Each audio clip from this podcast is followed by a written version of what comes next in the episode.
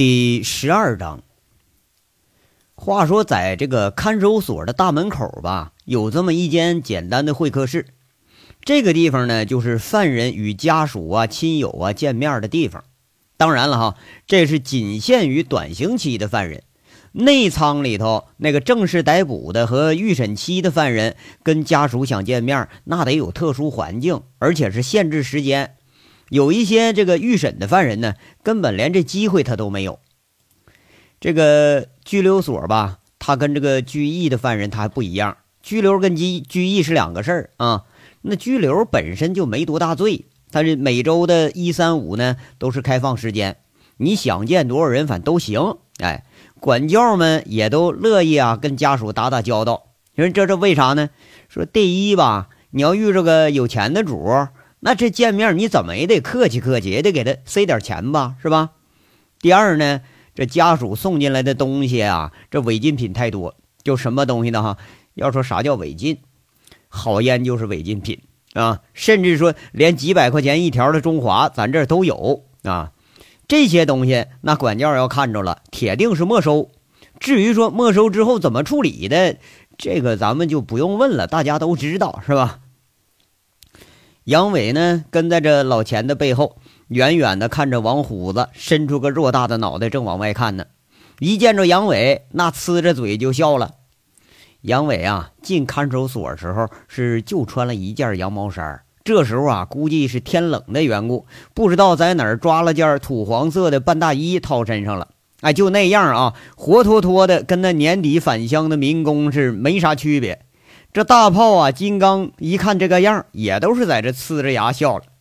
哎呀呀，笑啥？哎，我就说你们几个小坏种啊！你看他进来了，你们就笑。下次轮着你们进来，我看你们能不能笑得出来。一天天的就不学个好，这都是。那个钱红星他倒是先开口了，虽然是骂骂咧咧的啊，但杨伟知道啊，这老头他是面冷心善，不会说针对这几个人下手。那虎子就开口了。呃，钱钱叔啊，你天天教育我们，呃，让我们早脱胎换骨，重新做人，是不是？我们要是早听这个，早好了。你要说这虎子难得还说出两句成语来，这两句那还真都是老钱曾经教育过他们的。哎呦我去，德行！你们几个就是改好了，那我老钱不就下岗失业了？这老钱一撇呀，也不跟他们胡扯了。按照正常的这惯例呢，接见的时候你得有管教人员在场。不过对于这个混混地痞呀这些烂人，那也就是个偷鸡摸狗什么这些烂事儿，那罪都不重啊。管教也懒得在他们身上操心，基本上就是规定时间，完了你们就闹腾去吧。那老钱在门口站着，说完呢，说你们几个快点啊，十分钟之后那后面那探监的还都等着呢。然后人家就不带管了。那杨伟这时候他倒高兴了，笑着跑进来，几个人抱一块儿，就听杨伟说了：“嘿嘿嘿，你们几个混球，你怎么今天才来呢？”那虎子就说了：“那昨天来了，不是那不是探监时间吗？老钱不让进，说半天好话也没有用。”啊，也对，他妈的，你说这个死老钱哈，这次就跟犯了病似的啊，比他妈看老婆他看的还紧呢。这杨伟一边说呀，一边还轻轻的往窗外看看，那样啊是怕又被老钱给抓住把柄了。哎，怎么的了，大哥？他整你了？大炮在这接话茬了。哎呀，不是啊，他妈的，现在进看守所跟以往不一样了，得学习呀！哎哎，来，你你们看看，你们看。杨伟把揣在怀里那厚厚的一本法律讲座给拿出来了。这仨探监的是大眼瞪小眼，一瞅，我操，不是吧？啊，那这以后咱还混个屁呀？进来就他妈让背书，这是啊？这仨人呢？你要说在里头啊，什么扫过地，也做过饭啊。像虎子比较愣，一进来呀就被提拉着说挑大粪、出厕所啊，就干这活了。你要一提这背书，他可头回听说。那王虎子就一脸不信了，哎呦，哥呀！这都得要背背下来呀！啊，对呀，杨伟在这回答了。金刚是好不容易说一句：“队长，那你背多少了？”哎呦我，我背个屁！我我连字儿我还都认不全呢。杨伟吸吸鼻子，在这说一句：“要说入冬了，这两天这天气是越来越冷。”杨伟把书又夹到腋下，跟这仨瞪着眼睛若有所思的人说了：“，你们操心点啊，别让逮着了。这逮着就拉倒了啊！你等着在里头过年吧。这过年也行。你说这咋不咋地的，还得他妈天天学习，这他妈那是人受的罪了。这还……哎呀，那那哥呀，那学习总比干活好吧？”上次老钱让我不天天挑大粪浇菜地吗？现在你看坐家里学习多好啊！那虎子想起来年前在看守所被关那十五天了。哎，这十五天他让老钱收拾着，一天出垃圾、挑大粪，那他妈想起来他就犯怵。倒不是说吧，这活儿他有多重啊，就是说后来呀，都出去一个月了，都觉着自己身上还有一股这个大粪的味儿。哎呦我操！哎，你试试啊，你试试背背书，你学习学习啊！他妈的，我现在啊，我宁愿挑大粪去。昨天我还跟老钱商量来着呢，我说我就不学习了，我连扫院子、扫厕所，我带做饭，我把活都包了。人那老钱，人这都不乐意，嗯，还说呢，过两天要考试，说哎，我活这么大，我还不知道这考试是干啥玩意儿呢。杨伟这是一脸的发愁样啊。仨兄弟就没见过队长有这么发愁的时候。哎，哥呀，要不我们跟老钱说说去？咱们几个跟老钱这老关系了，我们晚上啊上老钱家去，给他上上点号，让他照顾照顾你。你看看这这怎么样？大炮他心思倒挺快，这就说出个办法来。啊，那那行。那你们试试去，哎，对，还有那个那个，给给我把伙食费交了啊！我出去我再还你们。你说，哎呀，我不在啊，你们可别惹事儿啊，千万别跟别人打架啊！这杨伟还不忘嘱咐大家，几个人呢，这也应了声。你说，每次只要有人进去啊，都要给外边的交代事情，哎，这都是惯例。这几个人也知道该干什么，说说笑笑呢，时间就到了，就听老钱在那叫杨伟。时间到了，归仓。那杨伟正要走呢，却见虎子上前来了，把这一卷钞票塞进杨伟手里，跟他说：“哥呀，你自己保重啊。”杨伟啊，却是心头一热呀，那还是自己的兄弟们管用啊。他拍拍虎子的膀子，说了：“呃，虎子，谢谢你啊，你都知道想着哥了，等出去还你啊。”那不不不是我的，不用还了。那个韩傲雪那姐们儿给你的，你要缺啥呀？你自己就在这儿，你就买点吧。哎，给给你给你留着吧啊！我其实也想给你提钱来的，这个月这不花完了吗？上个月的你扣了，直接给我媳妇了，我没好意思要。王虎子这倒挺诚实，上来就坦白了。还不是他妈的你你不早说呢？你害得我这还感动一回。杨伟伸手就给王虎子后脑勺一下子，那王虎子憨憨的笑笑，就听杨伟说了：“那个钱呢，我收下了，就不客气了啊。要是不收呢，你们回去也不好说。那韩姐啊，要有什么事儿，你们给帮衬着点啊。”这几个人说着就出了门了。虎子仨人看着杨伟跟着老钱回了监仓，远远的看着这老钱和杨伟好像又争执着什么，好像啊俩人闹僵了。那老钱上去就踹了一脚，把杨伟给踹进了监仓里头。仨人，你看看我，我看看你，都感觉呀，这个监仓好像和以前大不相同了。好像老钱什么时候变得就这么铁面无私了呢？那以前都是说就是咋呼咋呼啊，出去你到街上要见了面，以前手底下的小混混那还称兄道弟的，咱们说这话呢。要说呀，哎呀，看来呢。这就是变天了。这看守所啊，都讲究一个叫文化学习啊。以前咱靠拳头硬，哎，靠出手狠，这这种混的方式好像有点落伍了啊。而啊，这正在在队工作的这个强项啊，是那仨人不禁为队长他妈的开始前途担忧了啊。这此后的几天吧，却又是出了很大的变故。隔了一天。虎子带着李林、大刚和傅红梅来探监，那这傅红梅呀，那红着眼睛，非得纠缠着要要来呀。然后呢，却被告知说杨伟被关了隔离舱了，就是说关紧闭，那谁也不能见。接连呢来了好几波人，陈大拿来过，拴马村的赵铁锤和李林呢，他们一起也来了一次。后来呢，这季美季季美凤居然也来了，不过都是一句话，关隔离舱了，进小号了啊。原因是什么呢？是因为抗拒管管教啊。那老钱这次是一反常态，不但这连虎子他们送的烟酒啊不收，连陈大拿托人送钱都不要了。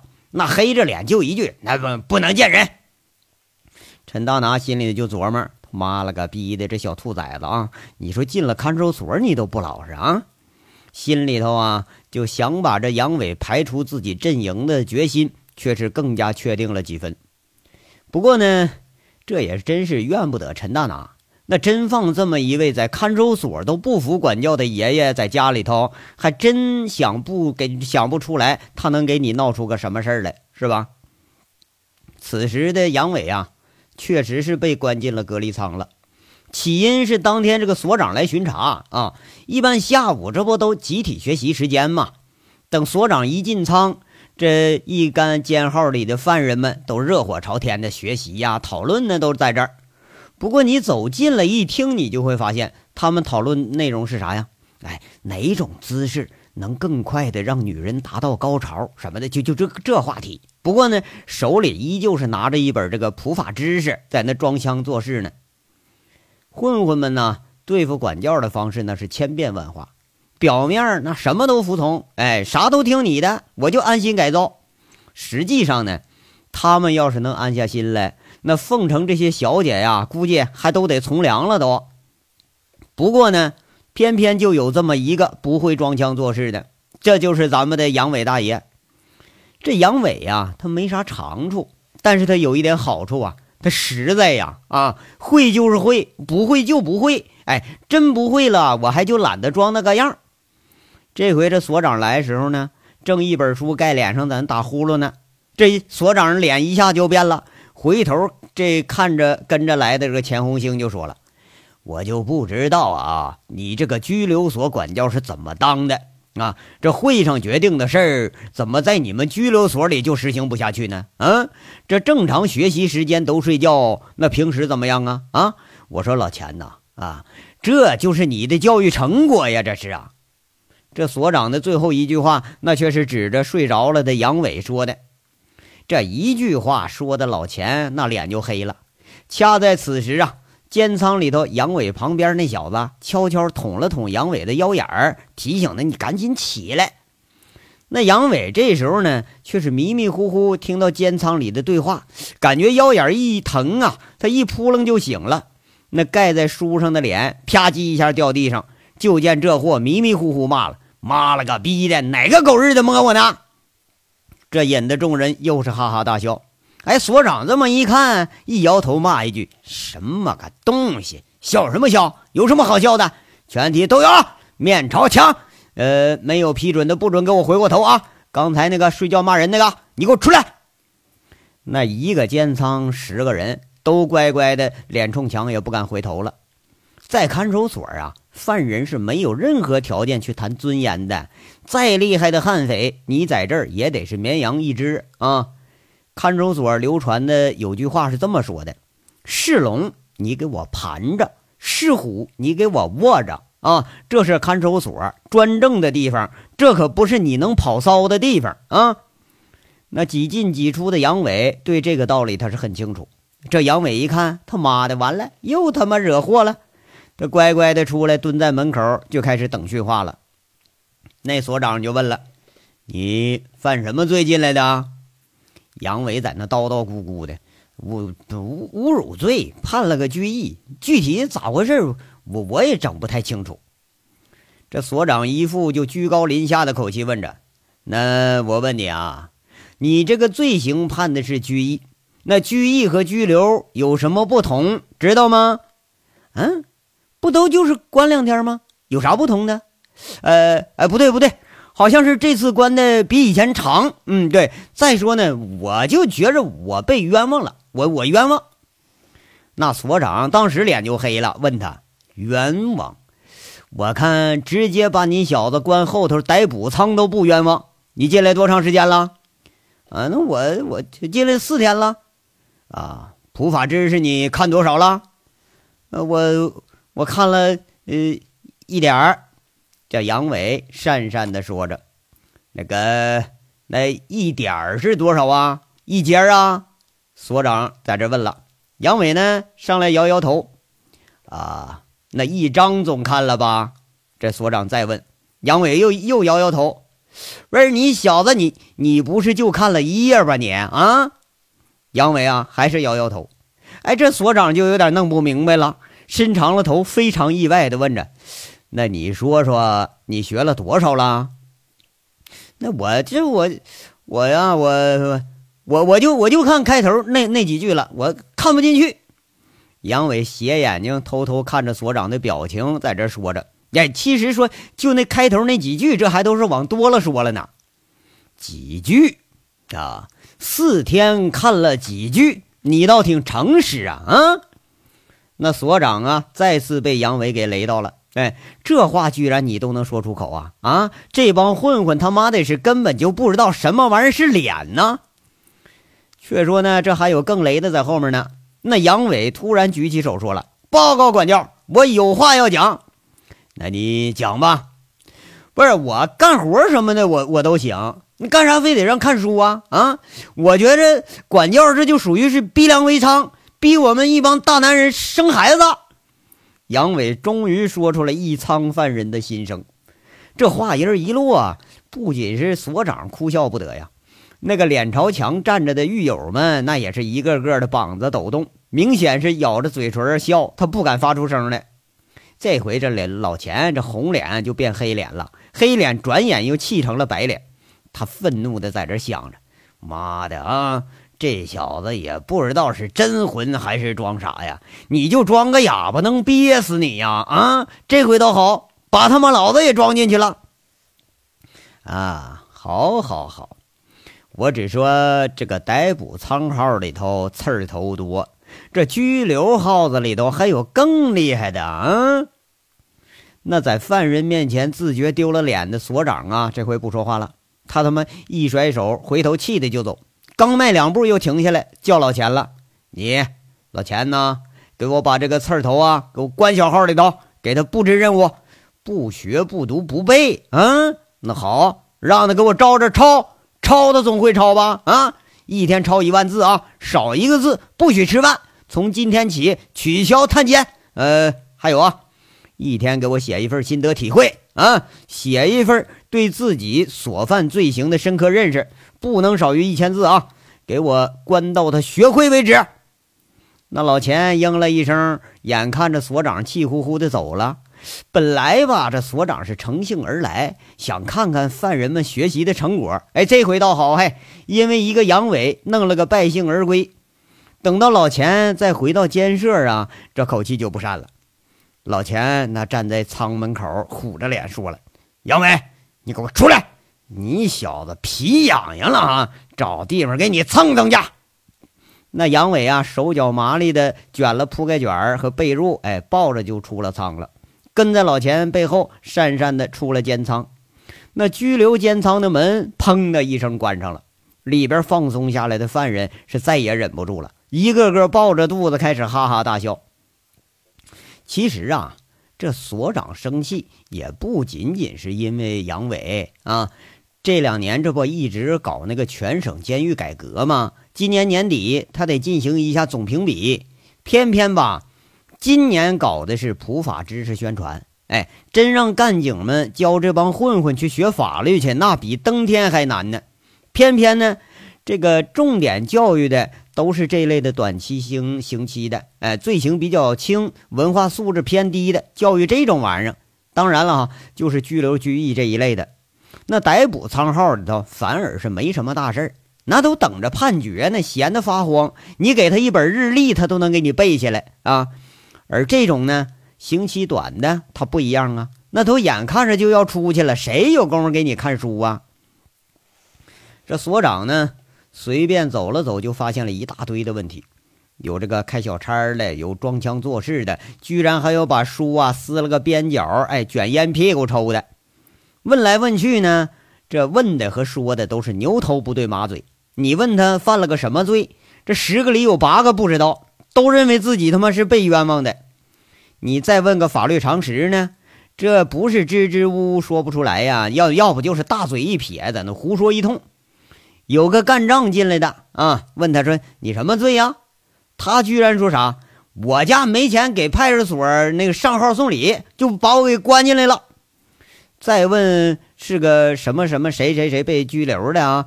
这人更他妈雷，大咧咧说了啊，就是俺就没他妈听说过打炮都有罪啊！你说就就就有罪，这也太不地道了。钱都罚了，还他妈关我十几天？你说这不就打个炮吗？至于的吗？嗯，整个小姐，我又不是整个黄花大姑娘啊！你说那所长啊，气的是扭头就走啊，心里真是巴不得马上把人给放了得了，看着他妈的心烦呐。最生气的呀，就是居然还有杨伟这么个刺儿头！你公然睡觉，完了你还说一句都没背，哎，说看不下去，哎，居然他在那块质问管教，你说这这玩意儿你还了得了？你这，那所长把刚才自己心里积压的不快，就全都撒到了杨伟身上。不过呢，这所长对杨伟的印象也是实在不好，哎，看着就是又横又愣的滚刀肉。就这种人呐，你不能法治，你就得人治。那所长看着杨伟高高大大的身材，夹着被褥跟着老钱进了二道小号门了。他摇摇头，叹口气，自言自语地说着：“法王啊，这文盲容易扫，法盲实难教啊！这法治难呐。”话说这回呀，杨伟的苦日子来了啊！在看守所两栋建筑中间，这岗楼子下层正是两层的小号。一般呐，看守所里头打架闹事儿的、不服管教的、散布谣言的等等，这一切犯禁的都关这儿。这里头汇集了全所的标准刺头，因为抗拒学习的杨伟啊，也就给关到这儿了。那不到十平米的小号啊，一个水龙头，一个便池子，外加一个水泥砌了二十公分高的床，哎，这就是小号里所有的摆设。除了这钢筋水泥，基本就没有别的东西了。在小号里呢，一天是供应两顿饭，没有放风时间。哎，当然了，你放风都不放了，这探监更不可能了啊！而且呢，刚进小号的时候吧，又来了一次大检查，把杨伟夹在被里那个烟呢，全都给你没收了。那武警一看，我操，杨伟这被里头居然卷了两条云烟，就骂了一句。舒服死你哈！蹲小号还抽云烟儿啊！然后一脚就踹过来，堪堪呐，差点都没躲过去呀！那老钱把杨伟给扔小号了，一会儿啊，又扔过来一支就是没盖的圆珠笔和一摞子纸，吸吸鼻子就说了：“ 小子，抽吧，一天一万个字啊，这一关你过不去。哎，我就弄不明白了，你这脑袋怎么长的啊？”让你学习两页书啊，比杀你还难受，你至于的吗？啊！那身后矮小的铁门砰的一声关上了，一关上门，这里就成了与世隔绝的地方。浑浑噩噩的杨伟，呃，坐在那水泥砌的床上，脑子里是乱哄哄的。再拿起那书啊，他还是看不进去，一看犯迷糊。刚才杨伟啊，也是就觉着说了两句直接的话吗？却没想到，你说这惩罚来的更快、更直接。这小号啊，杨伟是蹲过啊，不过上次是因为打架给关三天，这次倒好啊，这整不好啊，得要关三个月。四周啊，仅剩下的一点喧闹也安静下来了。那隔离舱它果然是非同凡响，不但隔绝了与人的来往。而且连声音也几乎全都隔绝了。快入夜的时候，这里头便仿佛是死一般的寂静。一般在舱里头来回踱步、心神不宁的这杨伟啊，就脱下了鞋子，他开始盘腿而坐。这是当年空性大师教的打坐方式。每当心境紊乱、灵台不明的时候，打坐静养便成了杨伟自我调节的最好方式。不一会儿功夫，呼吸悠长的杨伟便如同入定的老僧一般，忘了时间，忘了自己身在何地。其实啊，杨伟也是真的需要这样的自我调节了。几个月以来，从一文不名的小保安上升到了如此的位置，又是村长，又是矿长，又是经理，连他自己都觉着是不可思议，眼花缭乱。